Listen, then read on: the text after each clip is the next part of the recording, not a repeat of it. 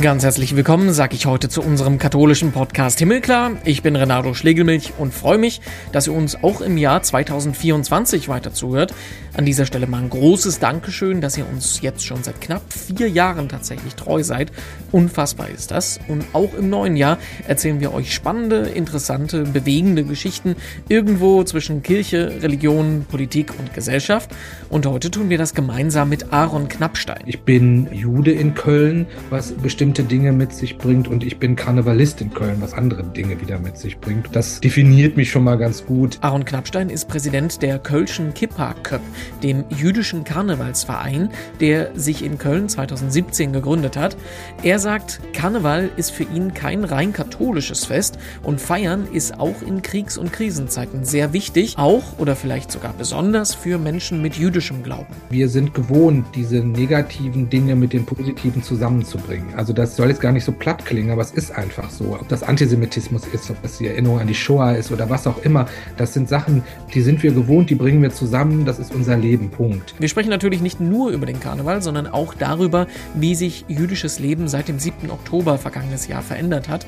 Nach dem Angriff der Hamas auf Israel und dem Nahostkrieg wird nämlich auch in Deutschland wieder offen auf die Straße gegangen und unter anderem das Ende des Staates Israel gefordert. Wie kann das sein, wenn wir seit Jahrzehnten schon in der Schule lernen, was Antisemitismus für ein schweres Verbrechen ist und wir das nie wieder an allen Ecken und Enden betonen? Zuerst muss ich Ihnen sagen, dass man keine Juden braucht für Antisemitismus. Mhm. Ähm, also das sieht man auch in Japan zum Beispiel, wo es fast überhaupt keine Juden gibt, aber trotzdem ungefähr ein Viertel aller Japaner sehr starke antisemitische äh, Aussagen treffen, wenn es bei entsprechenden Umfragen. Aaron Knappstein ist unser Gesprächspartner im Himmelklar Podcast diese Woche.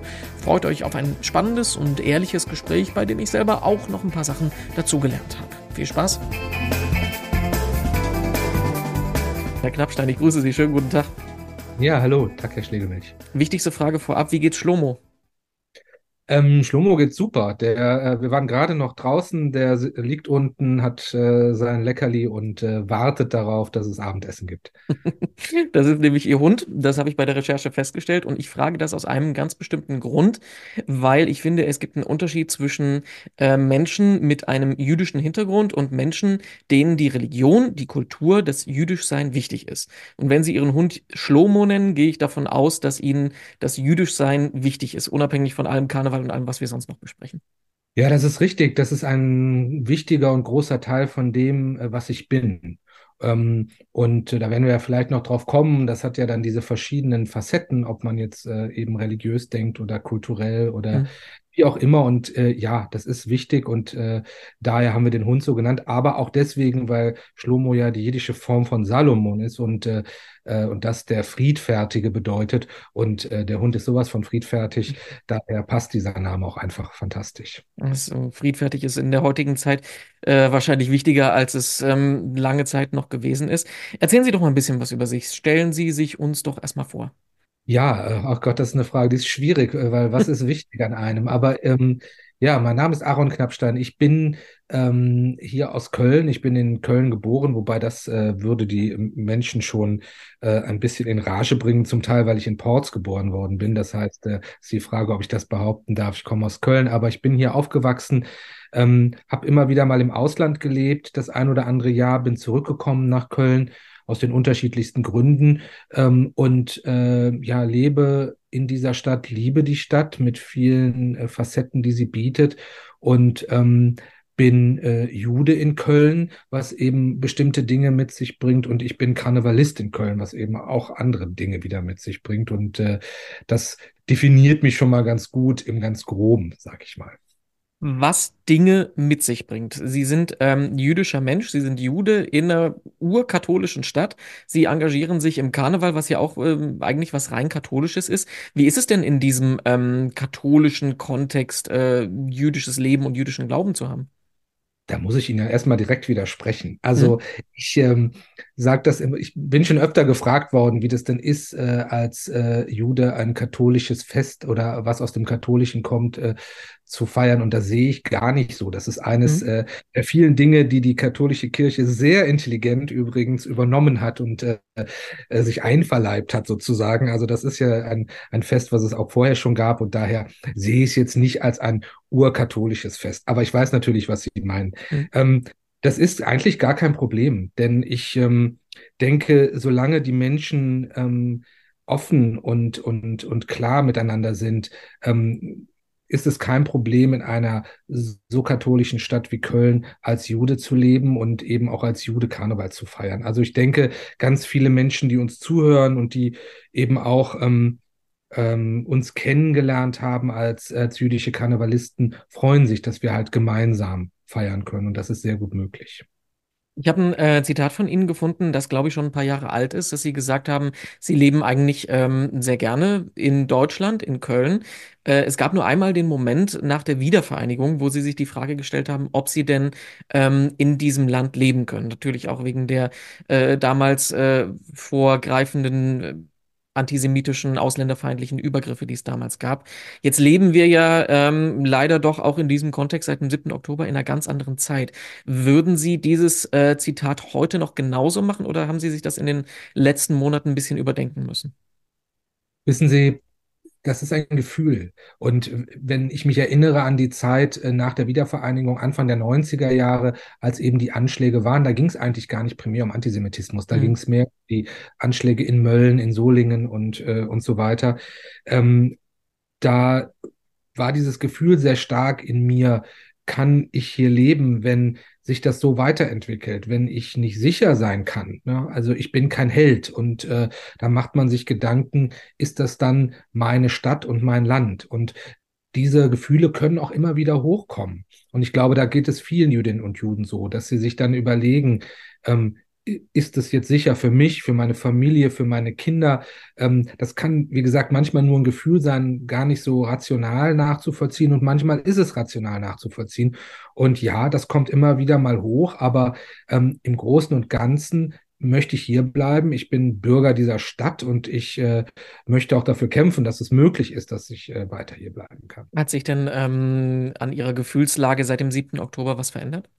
Ähm, ja und nein. Also ich, ich glaube, dass, ähm, das sage ich immer wieder, auch wenn man jetzt zum Beispiel fragt, wie können äh, Jüdinnen und Juden jetzt zum Beispiel Karneval feiern, ähm, dann sage ich immer, wir sind gewohnt, diese negativen Dinge mit den positiven zusammenzubringen. Also das ähm, soll jetzt gar nicht so platt klingen, aber es ist einfach so. Also die, auch die, die, ähm, ähm, ob das Antisemitismus ist, ob das die Erinnerung an die Shoah ist oder was auch immer, das sind Sachen, die sind wir gewohnt, die bringen wir zusammen, das ist unser Leben, Punkt.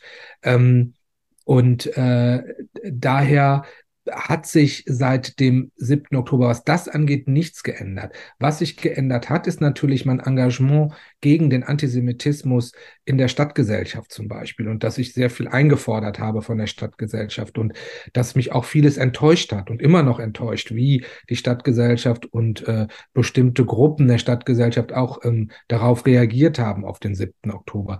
Ähm, das sind Sachen, die haben mich schon wacher gemacht, vielleicht auch politischer ähm, und äh, sorgen eben dafür, dass ich mir mehr Gedanken darüber mache, wie zu Hause ich hier bin. Das ist ja jetzt alles so ein bisschen diffus. Sie sagen ja auch, es ist schwer ähm, festzudrücken, weil es ein Gefühl ist. Ich würde mich aber trotzdem ein bisschen gerne in Ihre Haut hineinfühlen. Also ähm, haben, machen Sie sich Gedanken, wenn Sie auf die Straße gehen? Machen Sie sich Gedanken, wenn Sie zu bestimmten Veranstaltungen gehen? Denken Sie darüber nach, ob man ähm, Sie optisch als Juden identifizieren kann? Denken Sie darüber nach, ob das überhaupt eine Frage ist, die man sich stellen sollte? Was, was sind da so, was unterscheidet Ihren klingt, klingt so blöd, aber was unterscheidet Ihren Alltag von meinen in dieser Hinsicht? Hm. Also ähm, ganz klar, ich habe keine Angst bisher. Also das habe ich nicht. Ähm, das, äh, das, das Gefühl war mir bisher und ist mir bisher fremd. Das liegt aber, und da bin ich auch ganz ehrlich, auch daran, weil ich keinen direkten Antisemitismus körperlicher Art und auch äh, keine Be Beleidigung oder so bisher erleben musste. Hm. Auf Holz klopft. Also das ist einfach etwas, was ich nicht erlebt habe. Daher kann ich nicht sagen, dass ich Angst habe.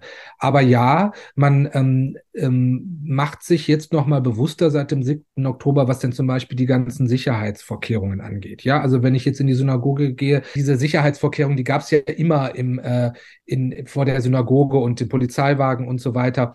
Ähm, Also äh, das hat sich ja nicht unterschieden, aber man ist noch mal äh, sensibler. Ja, man, äh, ähm, ich würde jetzt sicherlich äh, überhaupt nicht, ich meine, ich gehe sowieso nicht mit Kippa auf die Straße, aber ich würde es mir jetzt noch dreimal überlegen, ob ich es mhm. machen würde.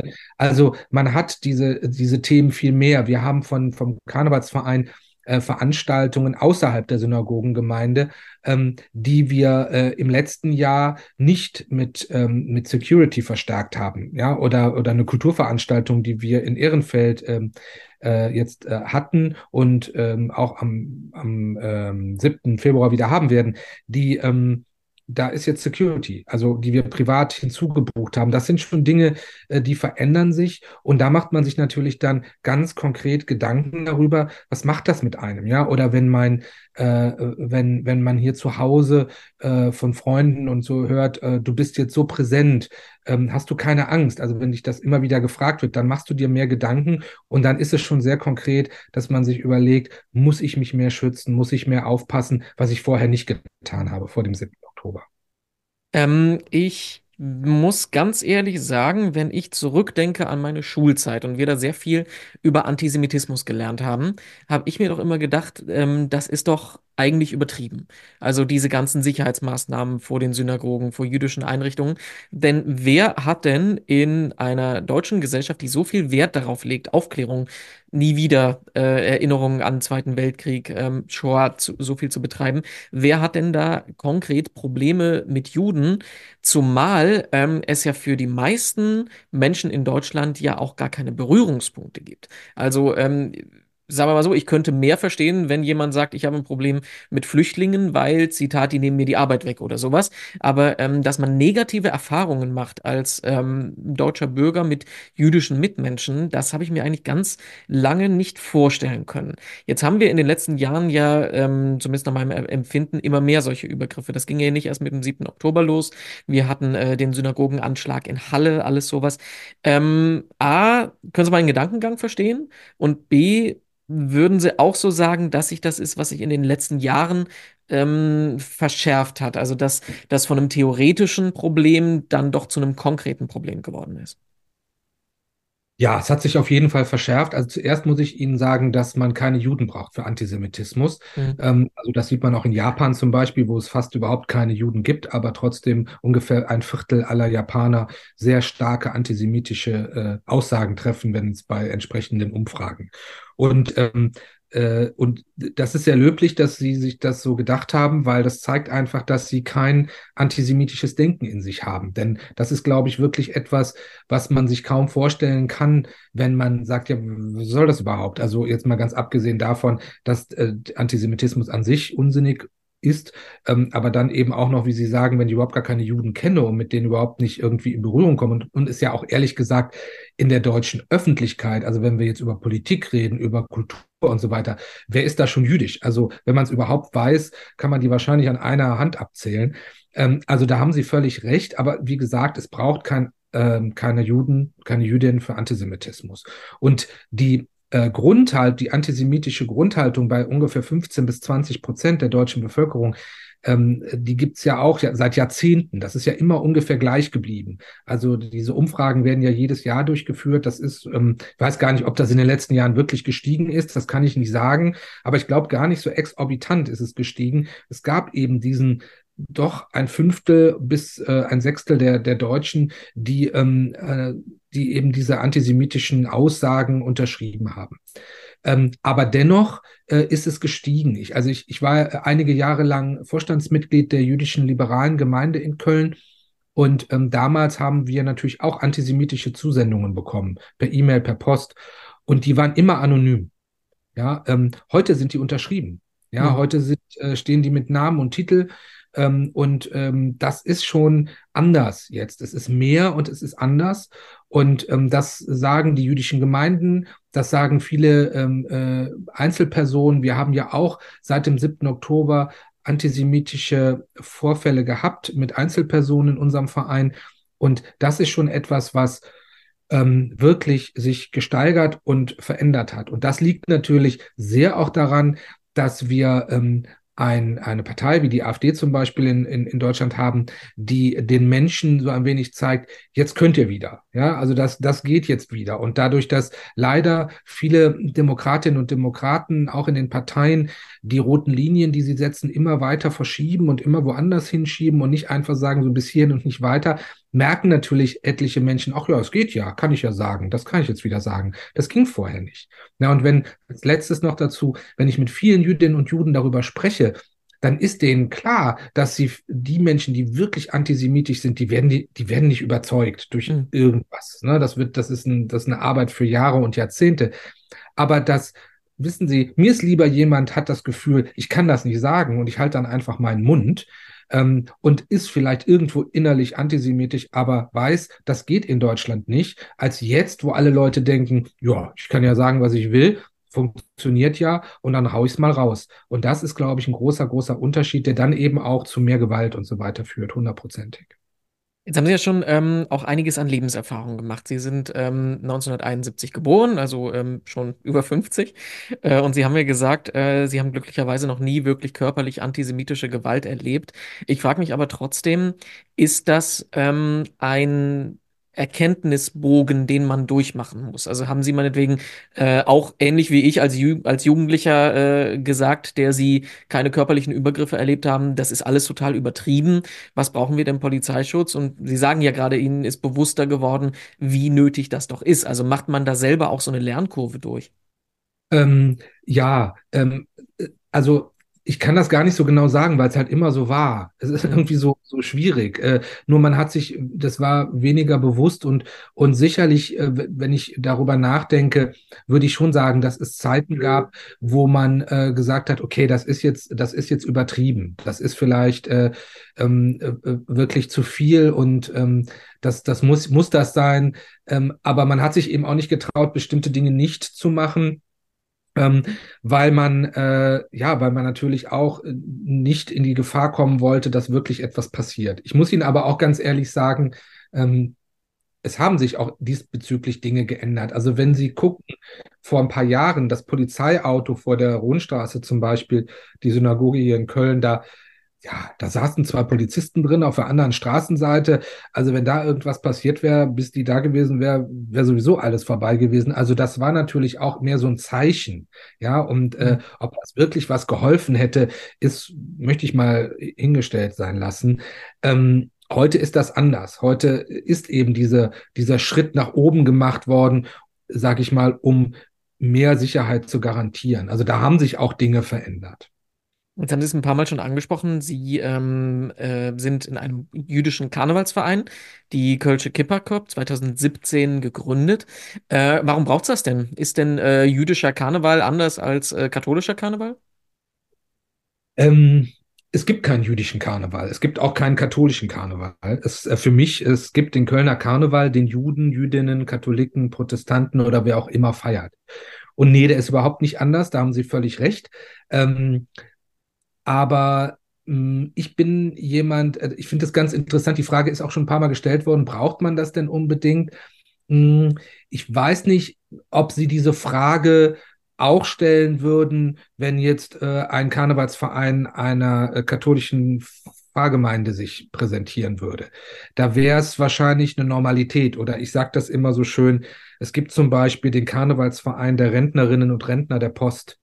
Ähm, da kann man sich auch fragen, braucht es den? Ne? Ähm, äh, das ist nicht die Frage eines Brauchens. Ich finde, mhm. ähm, jeder sollte jeden Verein gründen, den er möchte, solange er auf dem Boden äh, von unserer Demokratie steht und, und ähm, Spaß und Freude bringt. Also da, da kann sich meinetwegen jeder äh, einen eigenen Karnevalsverein machen. Also das finde ich, äh, brauchen nein. Äh, und ähm, die meisten von uns waren auch schon in anderen Karnevalsgesellschaften zu dem Zeitpunkt, äh, unsere Gründungsmitglieder fast alle. Ähm, aber natürlich hat dieser Verein etwas Neues und etwas anderes auch mit in den Karneval gebracht. Und äh, das finde ich immer spannend. Also das finde ich von jeder Seite spannend. Also ich würde mich freuen über einen, über einen Karnevalsverein aus der muslimischen ähm, Gemeinschaft oder von den Hindus oder was auch immer. Ich, ich fände es spannend. Dann lassen Sie mich das anders formulieren. Was bringen Sie denn ein? Also was, was, was macht Sie aus? Was äh, ist der neue Aspekt, den Sie in äh, Karneval einführen? Weil ich habe nachgelesen, Sie sagen ja, es gibt nicht ähm, einen anderen jüdischen Humor oder ein anderes Karnevalsfeiern. Also es gibt, äh, da würden sicherlich Leute mit mir drüber streiten. Es gibt, äh, für viele gibt es ja einen jüdischen Humor. Es gibt ja auch äh, extra viele Bücher darüber und so weiter. Aber wir haben auch schon Anrufe gehabt von Menschen, die sagen, ah, ich würde gerne Mitglied bei Ihnen werden, weil ich so den jüdischen Humor äh, mag. Und dann habe ich immer gesagt, dann sind Sie bei uns falsch. Das meine ich auch gar nicht böse, aber wir, wir erzählen uns halt keine äh, jüdischen Witze von äh, Herrn Grün und Herrn Blau äh, und, und was es alles so gibt. Ähm, die habe ich auch, die Bücher, die lese ich, habe ich auch sehr gerne gelesen, aber das sind wir nicht. Wir, wir feiern halt den Kölner Karneval äh, und sind eben äh, jüdisch dabei. Was wir, was wir vielleicht oder wir haben Schwerpunkte, die etwas anders sind als andere Vereine, weil wir ja neben dem Feiern des Kölner Karnevals auch sehr das ähm, erinnern an den ersten jüdischen Karnevalsverein mit in der Satzung im, äh, haben, also die, der kleine Kölner Club, den es in Köln gab äh, bis zur Nazi-Zeit, ähm, an den erinnern wir, an die Mitglieder erinnern wir und daraus ist ja ein Riesenprojekt mittlerweile geworden, das Erinnern an jüdische Karnevalistinnen und Karnevalisten, ähm, wobei man ehrlich sein muss, wir reden hier über 99 Prozent Männer. Also das ist so, weil damals in den Vereinen, in den Karnevalsvereinen äh, waren ja fast ausschließlich Männer. Ich weiß gar nicht, ob, ob Frauenmitgliedschaften äh, vor der NS-Zeit überhaupt äh, in Karnevalsgesellschaft, ja, es gab Familiengesellschaften, da ging das. Aber ähm, das ist also etwas, was wir sehr stark ähm, sammeln und recherchieren. Und ein anderer Punkt, den wir auch bei uns in der Satzung stehen haben, ist, dass wir nicht nur äh, den Karneval in die jüdische Gemeinschaft tragen wollen, denn ähm, das oder mehr tragen wollen auf jeden Fall, weil, äh, wie Sie wissen, sind mindestens 80 Prozent der Gemeindemitglieder aus der ehemaligen Sowjetunion und da ist der Karneval jetzt nicht mit in die Wiege gelegt. Mhm. Also wir tragen den Karneval in die jüdische Gemeinschaft, aber andersrum tragen wir das Judentum auch in die Stadtgesellschaft. Das muss man auch sehen. Ja, also der Karneval kann halt sehr, sehr viel, was immer man vom Karneval hält aber der kann wahnsinnig viel. Und äh, das ist etwas, das ähm, äh, wir schaffen, und das hat auch zum Beispiel Abraham Lehrer, der Zentralratsvizepräsident und ähm, auch Vorstandsmitglied der jüdischen Gemeinde in Köln gesagt, dass wir als Kipperköp wahnsinnig viel schon für die jüdische Gemeinschaft in Köln getan haben, weil eben den, der Karneval den Menschen so nah ist. Das wäre jetzt genau mein Gedanke gewesen, ob es denn äh, gerade in so angespannten Zeiten genau sowas braucht, um die Befangenheit aus diesem Thema rauszunehmen. Dass man merkt, äh, jüdisches Leben ist was äh, ganz Selbstverständliches, was nicht immer bloß mit Krieg äh, und Unglück und äh, trauriger Miene zu tun hat. Auf jeden Fall. Das ist, äh, das war auch schon vor dem 7. Oktober so, dass äh, wir einfach vielen Menschen die, das Judentum nahebringen konnten, die vorher überhaupt nichts damit zu tun hatten. Also so wie Sie sagten, weil sie einfach keine jüdischen Menschen in, ihrer, in ihrem Freundeskreis oder so hatten. Ähm, und es gibt ja, und das meine ich auch überhaupt nicht despektierlich, aber es gibt ja wahnsinnig viele Menschen, die können sich oder wollen sich nicht intellektuell mit etwas auseinandersetzen, also sich jetzt ein Buch kaufen und es über das Judentum lesen. Warum auch? Man gibt dann viele andere Themen, die einen beschäftigen und über die man gerne lesen möchte.